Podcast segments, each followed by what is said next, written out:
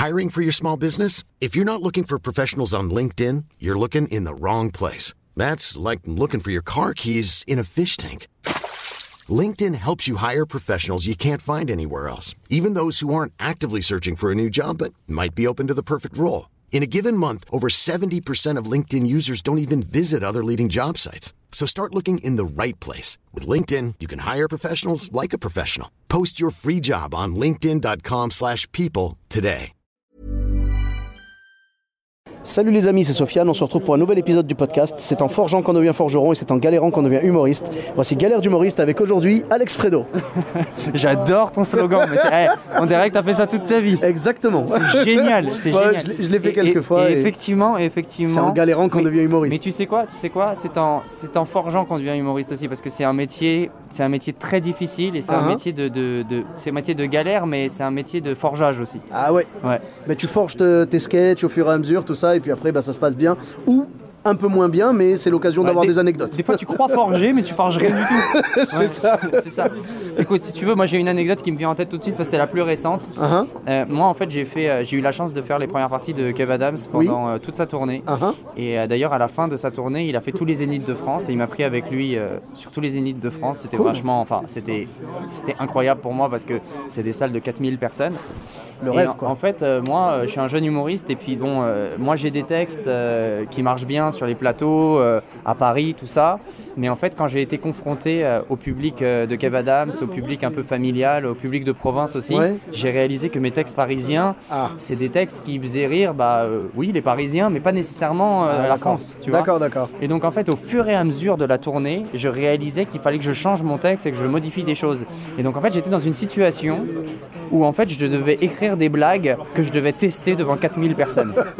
Ça, c'est du test de luxe. C'est du texte de luxe, mais en même temps, quand ça rit pas, euh, C'est du beat de luxe. C'est du beat de, de- de gros gros luxe. C'est un truc à rentrer chez soi en écoutant euh, du Beethoven, tu vois, et en voulant te suicider.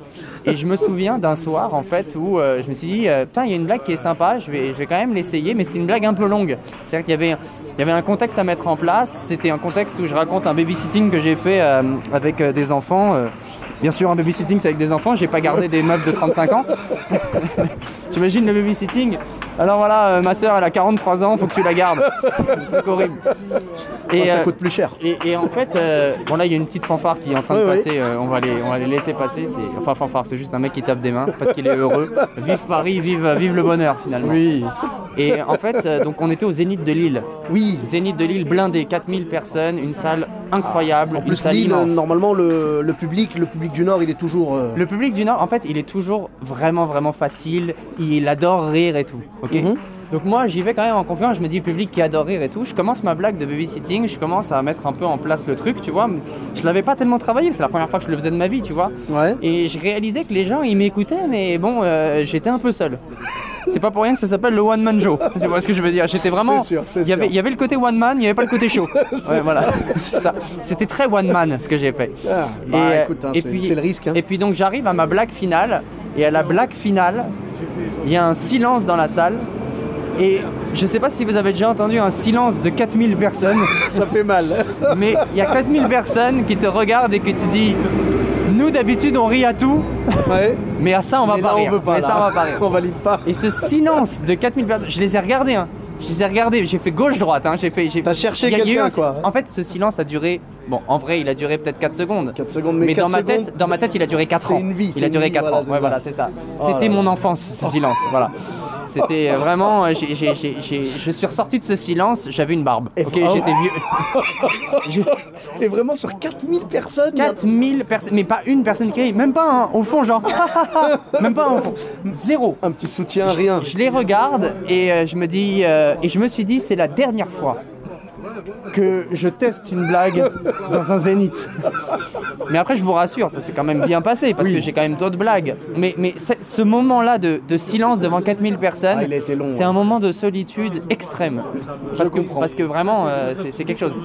Donc, euh, donc, donc voilà, en tout cas s'il y a des humoristes qui nous entendent, Euh, en même temps, s'il y a des humoristes qui nous entendent, je pense qu'ils vont se dire mais jamais on testera une blague dans un zénith. T'as Mais t'as essayé, ça partait d'un bon sentiment parce que tu t'es rendu compte qu'il fallait adapter ton texte. Exactement. Donc voilà, vraiment, t'as été un peu le, comment dire, t'as été un peu le, le mec qui a essayé de, de, de s'adapter au public. Le public a pas suivi malheureusement, mais je veux dire, c'est noble de ta part quand même. écoute, j'étais j'étais forgeron dans une boulangerie. Voilà. c'est Hein, ça, c'est ça, voilà. j'étais- T'étais- c'était pas- inadapté. C'était complètement inadapté. Mais c'est pas grave. Mais pas non, c'est pas grave. D'ailleurs, la preuve, c'est que je suis content d'avoir fait ce silence. Tu sais pourquoi Ouais. Ça me permet de le raconter avec toi. Ah, bah ça me va droit Et- au cœur. Merci et- et beaucoup. sans, ce, sans ce silence, j'aurais eu rien à te raconter. C'est vrai, c'est vrai. Ah ouais, bah écoute, hein, c'est euh, c'est les petites galères qui font que qu'on en rigole après. Et puis là, je suis sûr que si tu retournes dans un zénith, tu feras du sur, sur, sur quoi. Tout à fait. Non, mais après, t'inquiète. Après, les, les autres zéniths, je les ai enchaînés bien, tu vois. Ouais, ouais, ouais. Mais c'est juste qu'il faut pas tester des blagues comme Non, ça. mais de toute façon, de base, je pense qu'il faut pas tester des blagues. euh, moi, moi, moi, si tu veux, quand je vais dans un coin où les gens ne me connaissent pas, je prends pas de risque. Je fais du sûr. Je fais du sûr. Mais, et même le sûr, des fois, il est pas sûr. Tu vois, Ouais, donc euh, voilà. Mais je fais pas du test. Le test, je le fais quand je suis à la maison. On a un, on a un plateau, par exemple, à Bordeaux, tu vois, qui s'appelle le Gavé Style.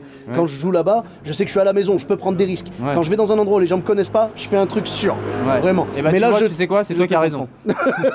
oui, mais en même temps, moi, j'ai pas fait le zénith, tu vois, donc euh, voilà. Non, mais des, des- franchement, c'est noble de ta part d'avoir voulu adapter et tout, parce que c'est vrai qu'il y a beaucoup de gens, malheureusement, qui ont des sketchs. On en parlait tout à l'heure encore avec euh, Khalil et, et, et Kenny.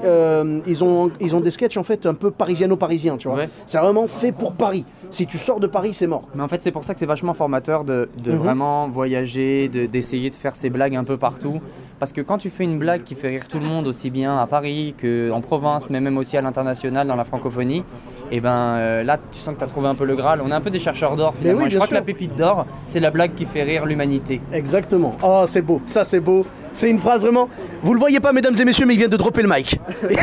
il vient de dropper le mic. Dropper ton téléphone Drop le téléphone.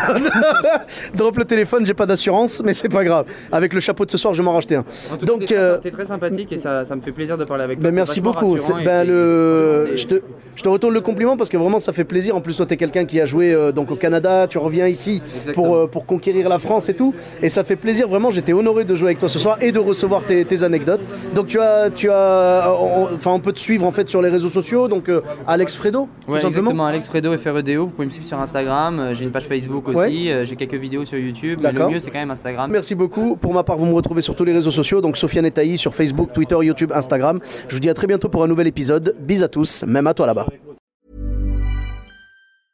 Mom deserves the best, and there's no better place to shop for Mother's Day than Whole Foods Market. They're your destination for unbeatable savings, from premium gifts to show-stopping flowers and irresistible desserts. Start by saving 33% with Prime on all body care and candles. Then get a 15-stem bunch of tulips for just $9.99 each with Prime. Round out Mom's menu with festive rosé, irresistible berry chantilly cake, and more special treats. Come celebrate Mother's Day at Whole Foods Market.